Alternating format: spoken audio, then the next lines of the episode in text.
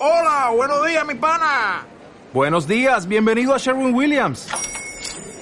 ¡Ey! ¿Qué onda, compadre?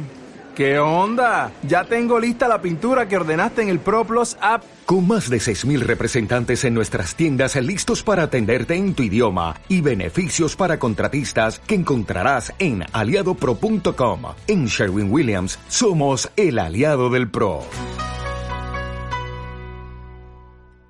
Radio 1 de Radio Nacional de España presenta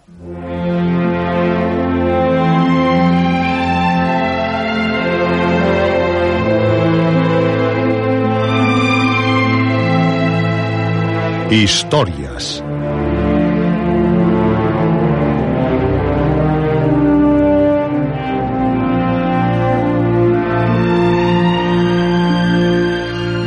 Historias de terror, de aventuras, de suspense, de ciencia ficción.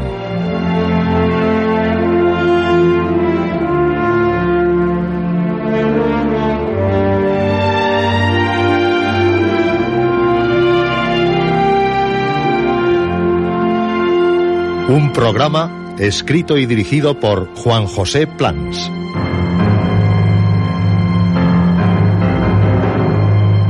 Esta noche, el extraño caso del Dr. Jekyll y Mr. Hyde. Tercera parte.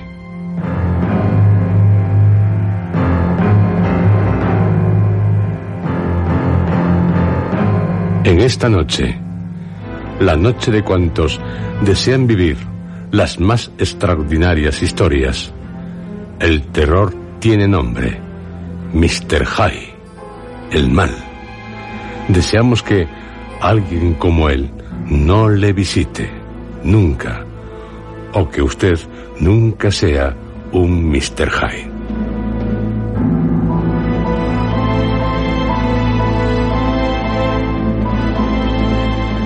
Quédese a oscuras o a la luz de la llama de una vela. Arriesguese, atrévase. De hacerlo, se lo aseguro, se lo pasará de miedo con miedo.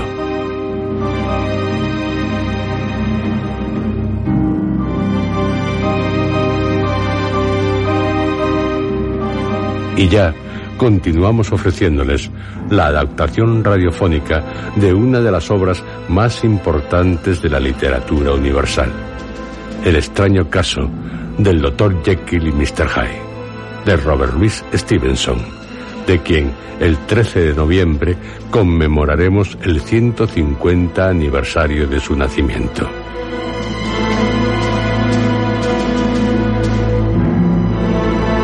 Esto es lo que en los dos anteriores programas ya ha ocurrido.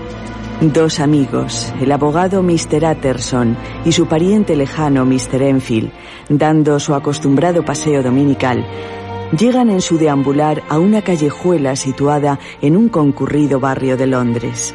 A Mr. Enfield, la puerta de un siniestro edificio del callejón siempre le trae a la memoria una extraña historia que le cuenta a su acompañante.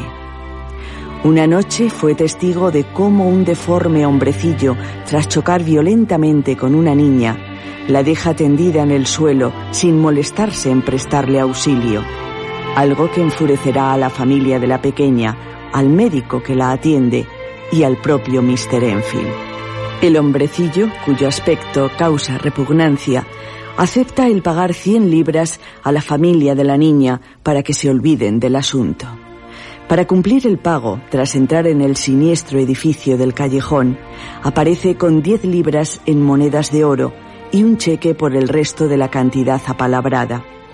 El cheque está firmado por alguien muy popular y apreciado en la ciudad, cuyo nombre Mr. Enfield prefiere no mencionar, aunque el abogado Atterson, por lo que su amigo le dice, sabe que se trata del Dr. Jekyll. Atterson se muestra preocupado por el testamento que le ha confiado el doctor, en el que en caso de fallecer o desaparecer durante tres meses el doctor, todo lo heredará prácticamente un tal Mr. Hyde, el del caso de la niña. Atterson supone que tan malvado y abominable personaje chantajea al doctor Jekyll por algún pecado de juventud. personaje que además, aunque vive en el Soho, entra a su antojo en casa del doctor, teniendo llave para ello, la de la puerta del callejón. El abogado acaba conociendo a Hay, que le causa una gran repugnancia. Para Atterson, Mr. Hay no parece humano, irradia maldad. En su rostro está la firma de Satanás. Atterson le dice al doctor que por ciertas cosas que ha oído de Mr. High, su heredero, de un cuarto de millón de libras esterlinas, es un auténtico miserable. No obstante, Jekyll le pide que le prometa que en caso de irse de este mundo, ayude a High.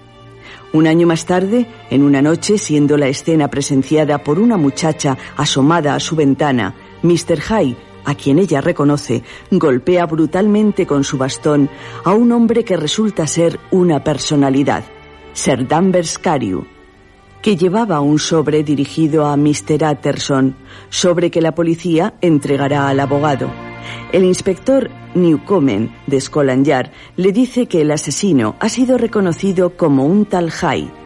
Le enseña un trozo de bastón con el que dio muerte a Cariu, Atterson reconoce el bastón que le regaló a Jekyll hace años. En casa de Hay encuentra el otro trozo del bastón. El doctor le dirá a Atterson que ya nunca más se sabrá de Hay. Le entrega una carta que dice le envió el malvado personaje, pero el mayordomo de Jekyll le aclara a Atterson que nadie entregó una carta al doctor. Mr. Getz hombre estudioso y crítico de la caligrafía, le asegurará al abogado que se asemejan mucho las escrituras del documento de Hay y la de la carta de Hay. Atterson no es recibido por Jekyll. El doctor Lanyon, gravemente enfermo, le dirá a Atterson que para él Jekyll ha muerto y que también está enfermo. Jekyll, en una carta, le pedirá a Atterson que respete su aislamiento. Atterson teme que la influencia de Hay en su amigo no haya desaparecido del todo. Fallece Lanyon, que le dejará al abogado un sobre que contiene otro con la indicación de no abrir hasta la muerte o desaparición del Dr. Jekyll. Un domingo, paseando a y Enfield, llegados al callejón, el primero descubrirá a Jekyll sentado junto a una de las ventanas que da al patio, sumido en una profunda tristeza. Al doctor parece animarle la presencia del abogado, pero cuando les va a pedir, permaneciendo él en la ventana, que se sienten en el patio para conversar, la sonrisa se le congela en su rostro, cerrando la ventana tras de sí, algo que deja muy preocupado al abogado.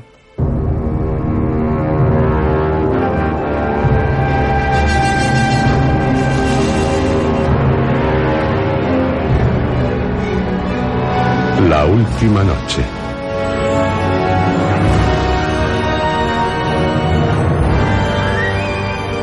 Mr. Atterson, una noche sentado junto al fuego después de cenar, se vio sorprendido por la visita del mayordomo del doctor Jekyll. Hola, Pull. ¿Qué le trae por aquí? Pero, por su expresión, ¿qué ocurre? ¿Está enfermo el doctor? Mr. Mr. Atterson, las cosas no van bien. En casa del doctor pasa algo realmente malo. Siéntese, Pull. ¿Vino? Sí, un vaso. Le vendrá bien. Y en cuanto se calme, Este. Cuéntemelo todo sin ocultarme nada. Bueno. Si puedo ayudarle. Sí, ya sabe cómo es el doctor y que se ha encerrado, no recibiendo a nadie, no sale de su despacho y no me gusta nada lo que ocurre. Ten- tengo miedo, Mr. Atterson. ¿Miedo? Sí, es que... No sé, Vamos, hombre, explíquese usted. ¿De qué tiene miedo? tengo miedo desde hace una semana y ya no puedo soportarlo más. Su aspecto confirma sus palabras. No se atreve a mirarme. Sigue sin probar el vaso de vino que tiene sobre sus rodillas. Ha perdido su porte de mayordomo. Mira hacia un rincón. No, no, no puedo aguantar más. Se lo ruego, Pull, confía en mí. Supongo que si ha decidido visitarme es para decirme algo. No dudo de que tenga buenas razones para sentir miedo. Imagino que se trata de algo muy grave. Pero ha- haga un esfuerzo. Dígame lo que tanto le asusta. Creo, Mr. Atterson, que alguien está jugando sucio. Muy sucio. ¿Algo sucio? ¿Qué quiere decir, Poole? ¿De qué juego sucio se trata? No me atrevo a decirle más. ¿Quiere acompañarme y ver con sus propios ojos lo que ocurre? Que vaya. Está bien, de acuerdo. Iré. Gracias, Mr. Utterson. Realmente este hombre está muy asustado.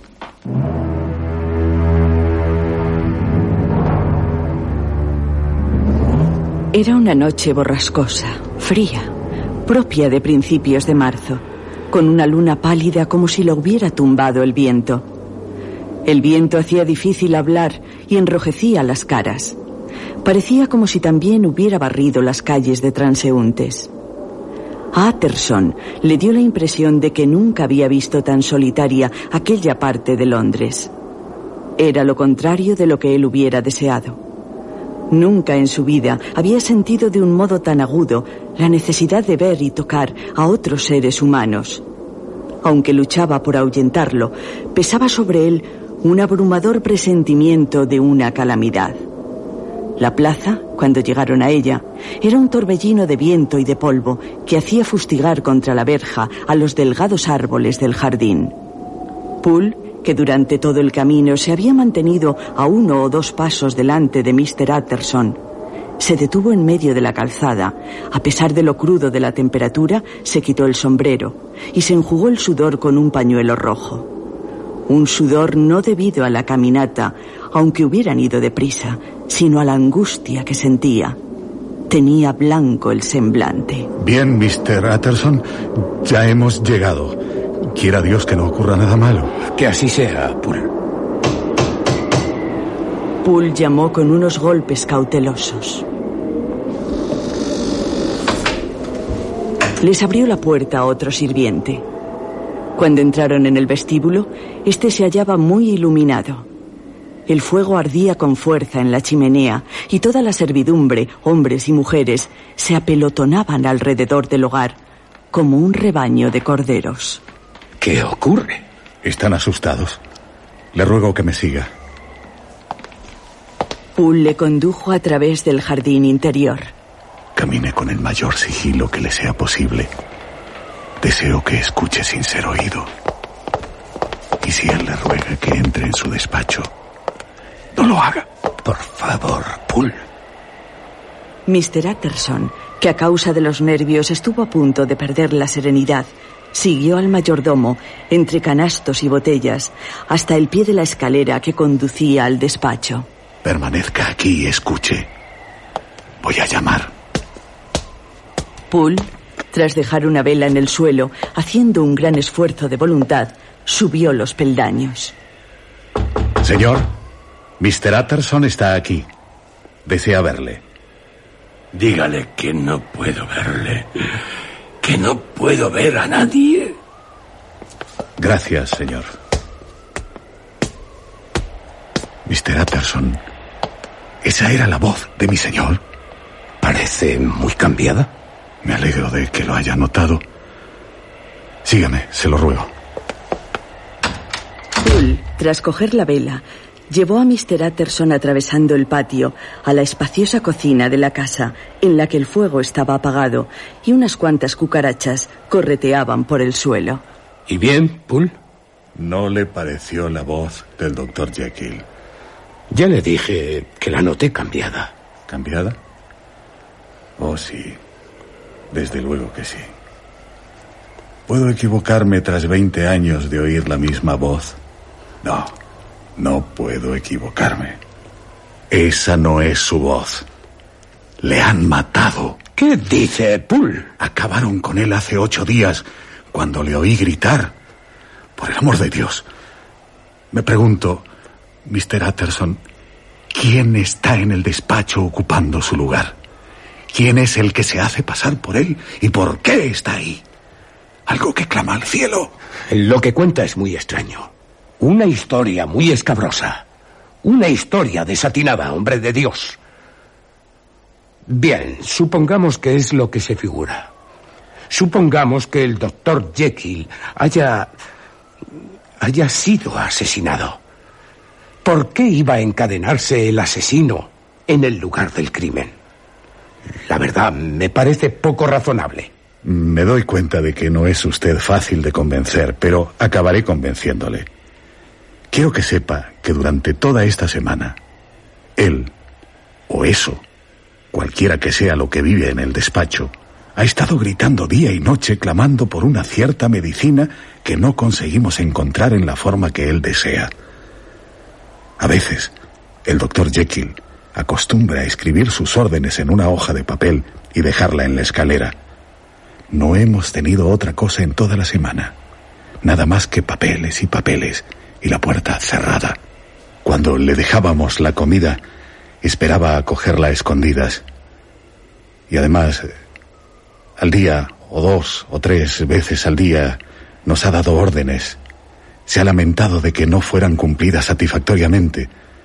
Y yo he ido de una botica a otra por todo Londres al regresar siempre una nueva orden porque no era de su agrado, que lo devolviera, que no le servía, que no era una materia pura. Y otro pedido. En resumen, necesita esa droga urgentemente, Mr. Utterson. ¿Para qué? No lo sé, pero la necesita desesperadamente como si le fuera la vida en ello. ¿Tiene usted alguno de esos papeles? Sí. Aquí en el bolsillo, tome. Un poco arrugado, pero Dice, el doctor Jekyll saluda a los señores Mau y les asegura que su última muestra es impura, completamente inútil para el propósito a que pensaba destinarla. Hace unos años les compró a los señores una cantidad bastante considerable y ahora les ruega que busquen con el más escrupuloso cuidado. Si les queda algo de la misma calidad, que se lo envíen inmediatamente, no reparando en el precio. Es de gran importancia para el doctor Jekyll. Por el amor de Dios, busquen algo de la antigua remesa. ¿No le parece una nota extraña? Sí, ciertamente es extraña. ¿Y, cómo es que usted la tenía abierta? El dependiente de Mao se enojó al leerla y me la arrojó a la cara. ¿Sabe si realmente esta letra es la del doctor? Así me lo pareció. ¿Y qué importancia tiene la letra cuando yo lo he visto a él? ¿Que lo ha visto? Había entrado en el laboratorio del doctor desde el jardín. Seguramente él había salido del despacho en busca de su droga o de lo que sea. La puerta estaba abierta y me lo encontré revolviendo entre los cestos, las cajas, al otro extremo de la sala. Levantó la vista cuando yo entré, lanzó un grito o algo así y trepó escaleras arriba por el anfiteatro para ocultarse en su despacho. Lo vi solo un minuto. Fue suficiente. Los pelos se me erizaron. Mr. Utterson, si aquel era mi señor, ¿por qué tapaba su cara con una máscara? Y el grito, como el de una rata, le he servido muchos años como para engañarme. Todos los detalles que me ha referido son muy extraños, Poole. Pero creo que empiezo a ver claro el asunto. Su señor, Poole, padece alguna de esas enfermedades que torturan y deforman a quien las sufre. De ahí supongo la alteración de su voz. De ahí que necesite una máscara y no querer recibir a sus amigos. De ahí también su avidez por contar con esa droga que espera le cure. Dios mío, que no se engañe. Sí, Poole, esta es la explicación, espantosa y triste, pero también natural y sencilla. Nos libra de todas las exageradas alarmas. No, Mr. Utterson, se lo aseguro, aquello no era mi señor. Es la pura verdad. El señor es alto, elegante, Aquello era más bien un enano. Poole, debe cuidar. Pero, señor, ¿cree usted que no conozco al doctor después de vivir 20 años con él? ¿Se imagina que no sé hasta dónde llega con su cabeza en la puerta del despacho? Si le he visto en ella todas las mañanas de mi vida. No, aquel ser con la máscara no era el doctor. Y de todo corazón, sigo pensando que mi señor ha sido asesinado. Poole, si usted dice eso, mi deber será ponerlo en claro. Y por más que quiera respetar los sentimientos de su señor, por más que me sienta desconcertado por esa nota que parece probar que vive, considero que mi deber es echar al suelo esa puerta. Ah, Mr. Utterson, no esperaba menos de usted. ¿Quién lo hará? ¿Quién? ¿Usted y yo? De acuerdo. Pase lo que pase, le garantizo que usted no será culpable de nada. Cargo con la responsabilidad. Hay un hacha en la sala de disección. Puedo utilizarla. Y usted podría coger el atizador de la cocina. Démelo. Sí, sí, tome. ¿Se da cuenta de que vamos a ponernos en peligro? Desde luego que me doy cuenta. De acuerdo, Poole. Seamos francos. Los dos pensamos cosas que no hemos dicho. Dejemos de disimular. ¿Reconoció a la persona que se ocultaba tras la máscara? Eh, corría tan rápido y se fue tan encogido que no podría jurarlo, pero si me pregunta, ¿era Mr. Hyde? Le diré que sí, que me parece que sí. Era de su misma estatura y tenía la vivacidad y la ligereza que le caracterizan. Por otra parte, ¿qué otra persona podría entrar por la puerta del laboratorio? ¿Ha olvidado usted que cuando sucedió el crimen él aún tenía la llave? Pero eso no es todo. No sé, Mr. Utterson, si ha visto alguna vez a Mr. Hyde. Sí, he hablado con él alguna vez. Entonces sabrá también, como todos nosotros, que en ese hombre había algo raro, algo que inspiraba repugnancia. No sé muy bien cómo describírselo, pero lo cierto es que al verlo le recorría a uno un estremecimiento de frío por todo el cuerpo. Cierto. Yo también experimenté una sensación similar a la que me dice. No me extraña, señor. Pues cuando esa criatura enmascarada, más semejante a un simio que a un hombre, saltó de entre los cestos y las cajas de productos químicos y se introdujo en el despacho, me recorrió la columna vertebral algo muy semejante al hielo. Ya me doy cuenta de que lo que vi no constituye una evidencia concluyente. Hasta aquí llegan mis luces, Mr. Utterson, pero un hombre tiene sus sentimientos y le juro por la Biblia que era Mr. Hyde. Mis temores me inclinan a llegar a la misma conclusión. Me temo que el mal fue el cimiento de esa relación. Sí, Poole, le creo. Creo que han matado al pobre doctor. Su asesino, solo Dios sabrá por qué razones, ronda aún por la habitación de la víctima. Bien, Poole, seamos los vengadores de Henry Jekyll. Llame a Bradhow para que nos ayude. El sirviente acudió a la llamada, pálido y nervioso. Tranquilo, Brashaw. La angustia nos hace estar así de nerviosos, pero estamos dispuestos a acabar con ella. Poole y yo vamos a entrar por la fuerza en el despacho. Si no ha pasado nada, echaré toda la responsabilidad sobre mis espaldas. Entre tanto, por si algo ha ocurrido efectivamente, o por si algún desalmado tratase de escapar por la puerta trasera, usted y el pinche se apostarán junto a la entrada del laboratorio armados con un par de garrotes. Les damos diez minutos para que acudan a sus puestos. ¿Y ahora, Mr. Utterson? Ahora vamos nosotros a nuestro puesto. Utterson, colgando el atizador del brazo, abrió la marcha hacia el patio. Las nubes habían cubierto la luna y la oscuridad era completa. El viento que penetraba a ráfagas dentro de aquel edificio, que semejaba un pozo oscuro, sacudía la luz de la vela al paso de los dos hombres, hasta que entraron a cubierto en el laboratorio, donde silenciosamente se sentaron a esperar. Solamente les llegaba el rumor de Londres, pero en el ámbito en que se hallaban, el silencio solo era roto por el sonido de unos pasos que recorrían una y otra vez el despacho. Así está todo el día y casi toda la noche, Mr. Utterson. Únicamente se detiene cuando llega una nueva muestra de la botica. Es la conciencia. Sí, la conciencia que le impide descansar. En cada paso de los suyos hay sangre cruelmente derramada.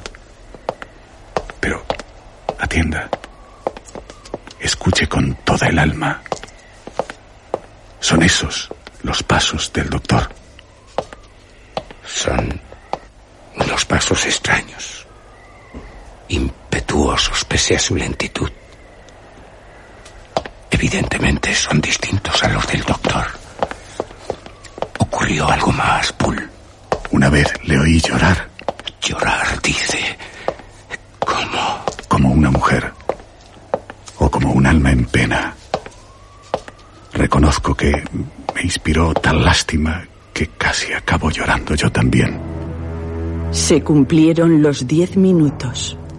Poole sacó el hacha que estaba cubierta por un montón de paja de embalar. Puso la vela sobre una mesa cercana para que les alumbrara en su ataque. Los dos, conteniendo la respiración, se acercaron al lugar donde aún se seguía oyendo los pasos.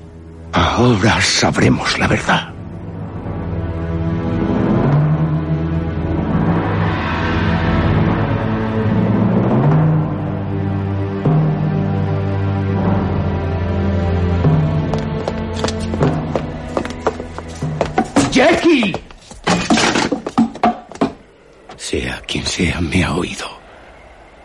Detenido. ¡Jekyll! Quiero verle, doctor Jekyll. Le advierto que abrigo sospechas. Tengo que verle y le veré. Si no por las buenas, por las malas. Si no es con su consentimiento, será por la fuerza. ¡Abra, Jekyll! Patterson, por el amor de Dios, tenga piedad de mí. Esa no es la voz del doctor. Pool, echemos la puerta abajo. El mayordomo blandió el hacha. El golpe hizo estremecerse el edificio y la puerta saltó contra la cerradura y los goznes. En el interior del despacho estalló un gruñido desmayado de terror animal. Otra vez el hacha se elevó y volvió a descargar un golpe. Crujieron los paneles de la puerta, haciendo temblar el marco. El filo se hundió en la madera. Cuatro veces cayó el hacha, pero la puerta era fuerte y el herraje de excelente calidad. Solo al quinto hachazo la cerradura se partió y los restos de la puerta cayeron hacia adentro sobre la alfombra. Atterson y Poole, asustados del ruido que habían provocado y del silencio que le siguió, dieron un paso atrás y miraron hacia el interior. Tenían ante sus ojos el despacho iluminado por la tranquila luz de una lámpara. En la chimenea ardía un buen fuego. El agua hervía en la tetera con suave chirrido. Un par de cajones abiertos, sobre la mesa del escritorio, ordenados cuidadosamente, unos documentos. A no ser por las vitrinas de cristal llenas de productos químicos, podría decirse que era la habitación más tranquila y normal de toda la ciudad. En la mitad del despacho yacía el cuerpo de un hombre violentamente contorsionado y aún sacudido por espasmos. Se acercaron a él de puntillas, lo volvieron boca arriba y contemplaron el rostro de Edward Hay. Vestía un traje que le estaba demasiado grande, de la talla del doctor. Los músculos de su cara se movían aún con una apariencia de vida, pero la vida estaba ya ausente. Por el frasco roto que tenía en la mano y el fuerte olor a almendras que flotaba en la habitación, Atterson dedujo que se hallaba ante el cuerpo de un suicida. Hemos llegado demasiado tarde. No sé si para salvar o para castigar. Hyde se ha ido a rendir sus cuentas en el más allá. No tenemos que hacer otra cosa que buscar el cuerpo del doctor Jekyll. La mayor parte del edificio la ocupaban el anfiteatro de la sala de disección, que abarcaba casi toda la planta baja y recibía luz de un tragaluz, y el despacho que formaba un piso superior a un extremo y daba al patio. Un corredor unía el anfiteatro con la puerta que daba al callejón, corredor que a su vez comunicaba con el despacho mediante otro tramo de escalones. Había además algunos cuartos oscuros y un amplio sótano. Para cada cuarto bastó con una mirada. Todos estaban vacíos. El polvo que caía de las puertas demostraba que no se habían abierto desde hacía mucho tiempo. El sótano estaba lleno de trastos y cachivaches inservibles, la mayoría de los cuales habían pertenecido al cirujano que había habitado el edificio con anterioridad al doctor Jekyll. En cuanto abrieron su puerta, se percataron de la inutilidad de buscar allí. Al caer sobre ellos una espesa tela de araña que se podía sospechar hacía años sellaba la entrada. En ninguna parte hallaron el menor rastro del Dr. Jekyll, ni vivo ni muerto. Bull dio unos golpes con el pie sobre las losas del corredor. Tal vez esté enterrado aquí, Mr. Utterson. También puede que haya huido, Poole. Pero la puerta de la calle está cerrada. Y ya ve, en las losas está la llave bastante enmohecida. No parece haber sido usada en mucho tiempo. ¿Usada? No, Mr. Utterson. Está rota. Como si hubiera sido pisoteada. Cierto. No logro entender nada. Volvamos al despacho. Subieron la escalera en silencio y procedieron de nuevo, lanzando al cadáver ocasionales miradas de pavor, a examinar minuciosamente el contenido del despacho. Sobre una mesa en que se había efectuado algún experimento químico, había en unos platillos de cristal sendos montones de una sal de color blanco, cuidadosamente medidos y como dispuestos para un experimento que al infortunado doctor le habían impedido realizar.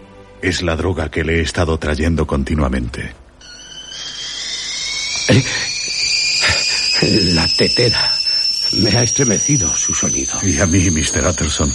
Ahora que me doy cuenta, no cabe duda de que alguien acercó un sillón al fuego de la chimenea. Esperaba sentarse cómodamente a su calor, con el servicio del té muy próximo a uno de los brazos.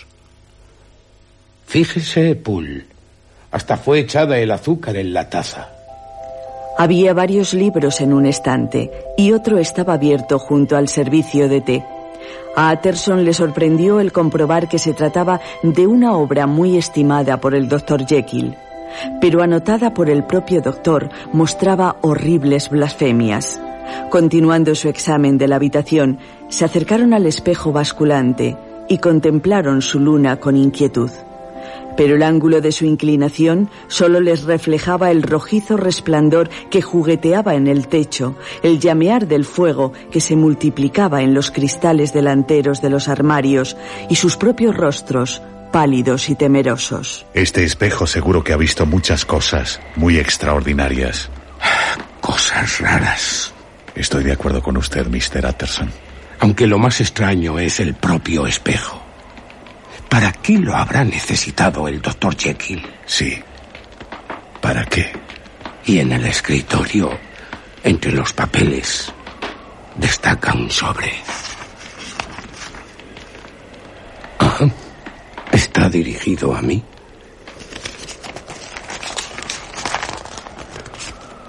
Dentro tiene otros sobres. Veamos. Uno de ellos contiene un documento. Sí, diría que redactado en los mismos términos que le devolví hace ya seis meses. El que debía servir como testamento en caso de muerte y como acta de donación en caso de desaparición. Pero en este, el beneficiario no es Edward Hyde, Gabriel John Utterson. ¿Yo? ¿Pero qué? El contenido de este sobre, ese cadáver que yace en la alfombra, el de Hyde. Oh, no entiendo nada. Hyde ha estado aquí todos estos días. No podía abrigar ninguna simpatía hacia mí. En cambio, no ha destruido este Nuevo Testamento del Doctor en el que él ya no es beneficiario. A ver qué dice el otro documento. Es una breve nota de puño y letra del doctor. Y la fecha. Pool, el doctor está vivo. La fecha es la de hoy. Hyde no puede hacerle desaparecer en tan poco tiempo. Puede estar vivo, o también puede que haya huido. Pero, pero ¿por qué iba a huir Henry Jekyll? Ahora dudo de que Jai se haya suicidado. Poole, hemos de obrar con máxima cautela. Puede que su señor esté implicado en algo que sería un terrible escándalo. Lea la nota. ¿Por qué no lo hace? Porque tengo miedo. Un miedo que espero sea infundado. Léala. Mi querido sus manos, habré Cuando esta nota llegue a Aunque sus no manos, puedo prever en qué circunstancias, dado que no llega tanto mi intuición, pero mi instinto, así como lo desesperado de mi situación, me anuncian que mi final está próximo. Es tan inevitable como inminente. Lea primero el relato que Lanyon me advirtió que iba a poner en sus manos. Y si desea saber más, acuda a la confesión de su indigno e infortunado amigo, Henry Jekyll. ¿Hay un tercer documento, Poole? Aquí lo tiene, Mr. Utterson. Un sobre lacrado en varios lugares. Me lo llevaré. ¿Y ahora qué? Yo no diría nada de este documento, Poole. Si su señor ha huido o ha muerto, al menos salvemos su reputación. ¿De acuerdo? Oh, sí. Por supuesto. Bien. Ahora son las diez.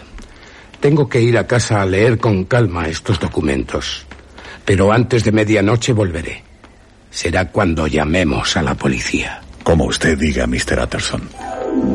Salieron cerrando tras ellos la puerta de la sala de disección. Utterson, mientras la servidumbre del doctor permanecía reunida en torno a la chimenea del salón, volvió a su casa para leer los dos documentos con los que esperaba quedase explicado el misterio.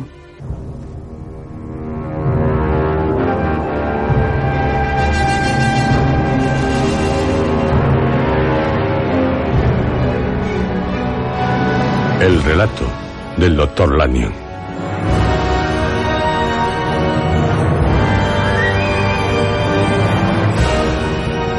El 9 de enero, hace cuatro días, recibí en el correo de la tarde un sobre certificado escrito por mi colega y compañero de estudios, Henry Jekyll.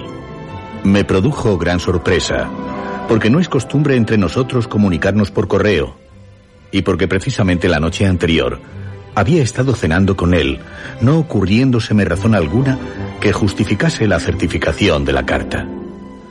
Su lectura aumentó mi sorpresa, pues decía así. Mi querido Lanyon, ¿es usted uno de mis de amigos? mis amigos más antiguos. Y aunque a veces hemos diferido con respecto a cuestiones científicas, no recuerdo, al menos por mi parte, que por ello haya disminuido nunca un ápice el afecto que nos une. No hubo jamás un día en que, si usted me hubiese dicho, Jekyll, mi vida, mi honor, mi razón están pendientes de su persona, no hubiese sacrificado mi fortuna y hasta mi mano izquierda para ayudarle. Lanyon, mi vida, mi honor, mi razón están completamente a su merced.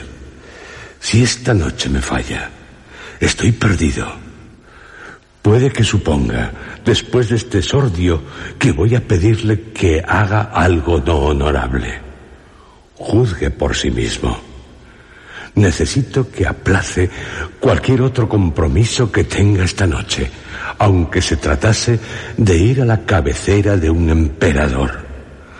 Tome un coche y con esta carta en mano, para consultarla en caso de duda, vaya derecho a mi casa. He dado a Poole, el mayordomo, las órdenes oportunas. A su llegada, le encontrará esperándole en compañía de un cerrajero. Fuercen la entrada de mi despacho. Entrará solo usted en él. Abrirá la vitrina situada a mano izquierda, la que está señalada con la letra E, saltando la cerradura si es que la encuentra cerrada, y sacará con todo su contenido, tal y como lo encuentre, el cuarto cajón, empezando por arriba, que es el tercero, a partir del último de abajo. En mi angustiosa turbación, tengo un miedo morboso de darle mal las indicaciones. Pero, aunque me equivocase, puede reconocer el cajón del que le hablo, por lo que está en él. Unos polvos, un frasco y un libro de notas. Le ruego que lleve el cajón a la plaza de Cavendish, tal como lo encuentre. Tal como lo encuentre. Hasta aquí la primera parte de mi petición. Paso ahora la segunda.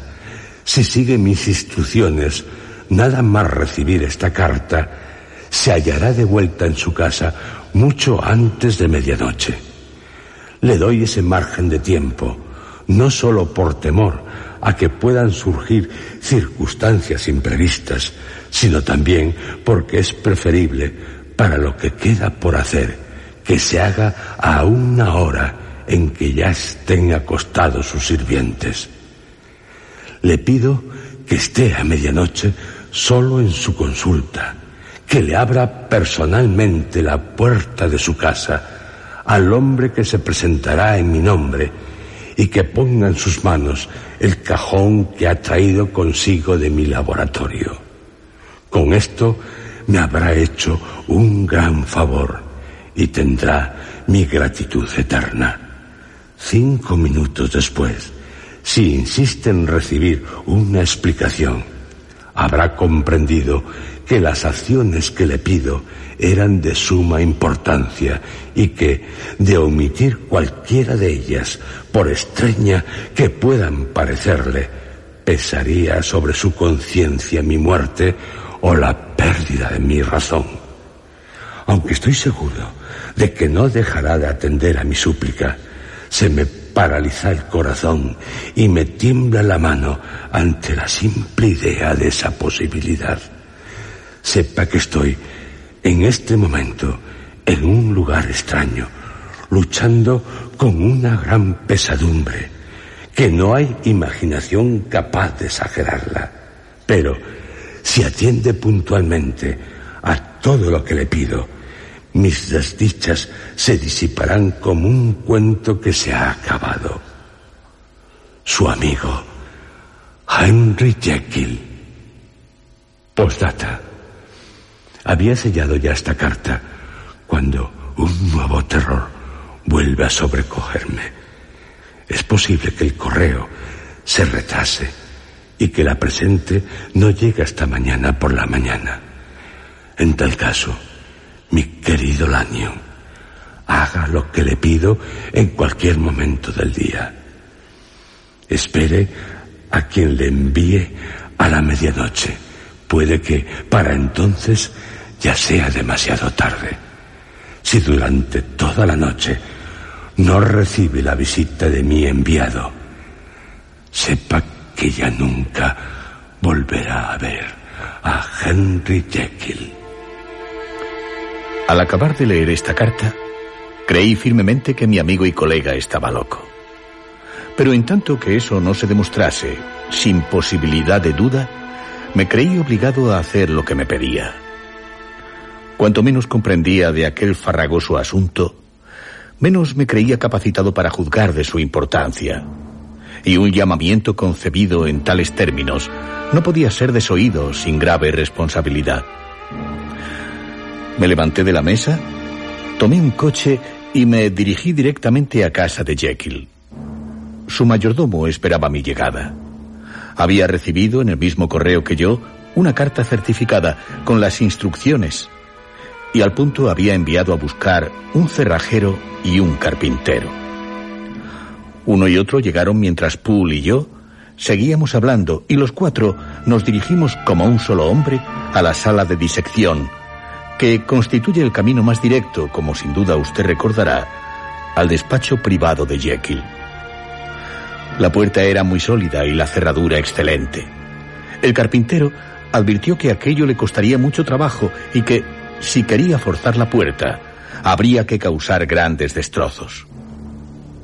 El cerrajero llegó casi a desesperar, pero como era muy hábil en su oficio, quedó abierta la puerta al cabo de dos horas de trabajo. La vitrina marcada con la letra E no estaba cerrada con llave.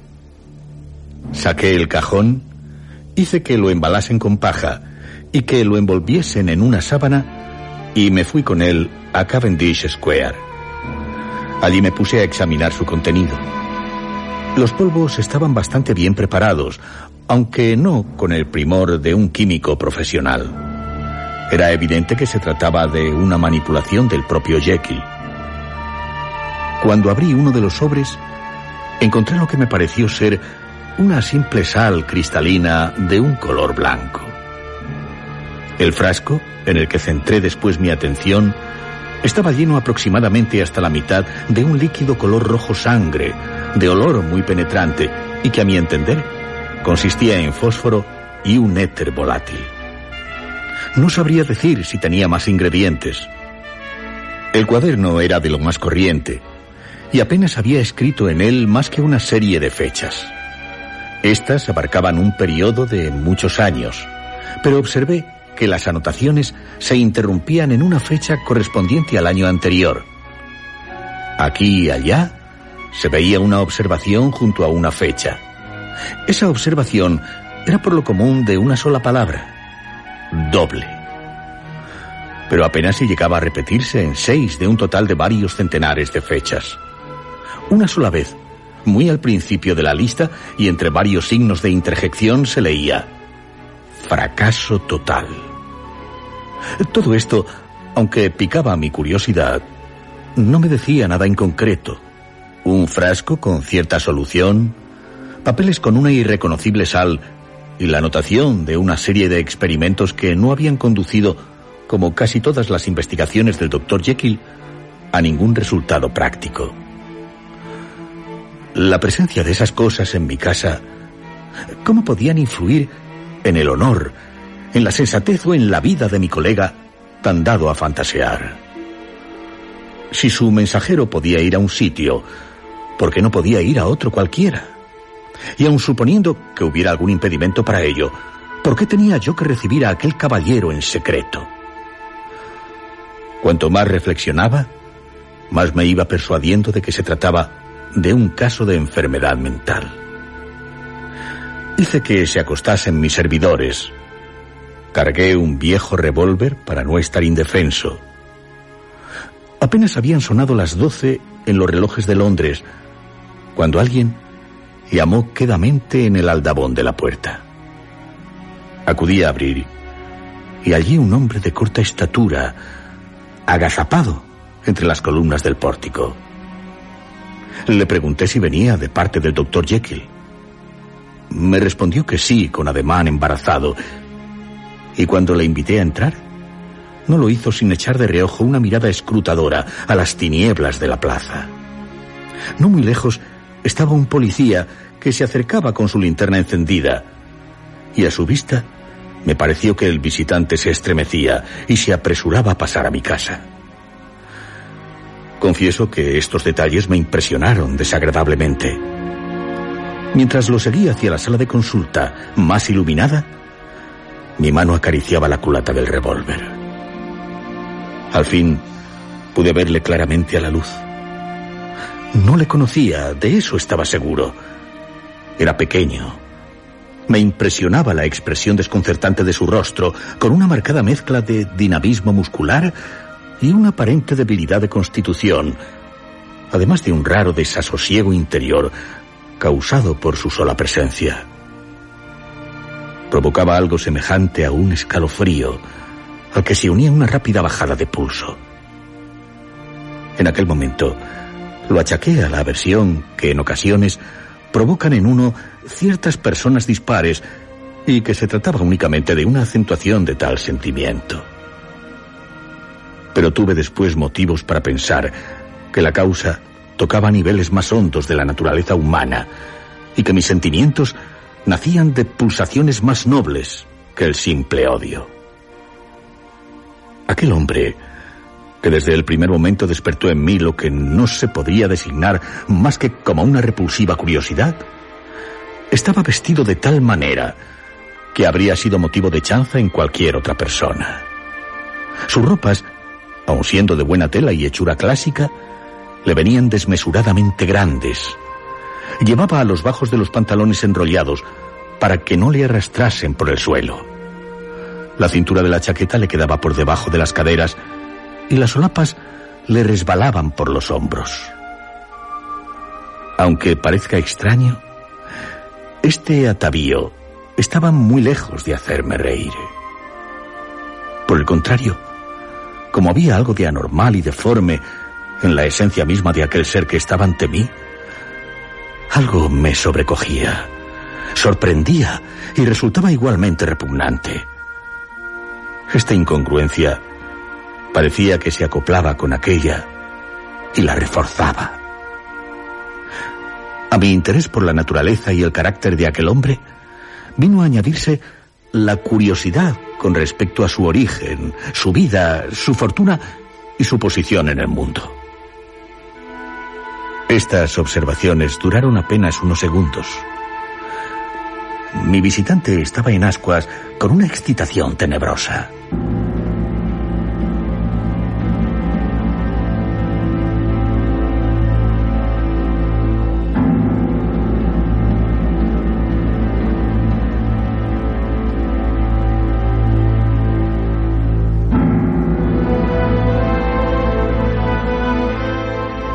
Nuestra próxima cita, la continuación de El extraño caso del Dr. Jekyll y Mr. Hyde de Robert Louis Stevenson. ¿Se la perderán?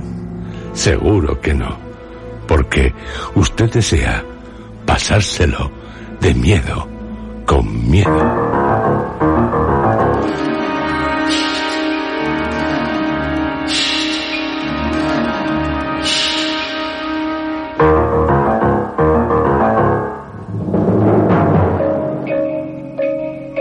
Han escuchado ustedes dentro de la serie Historias.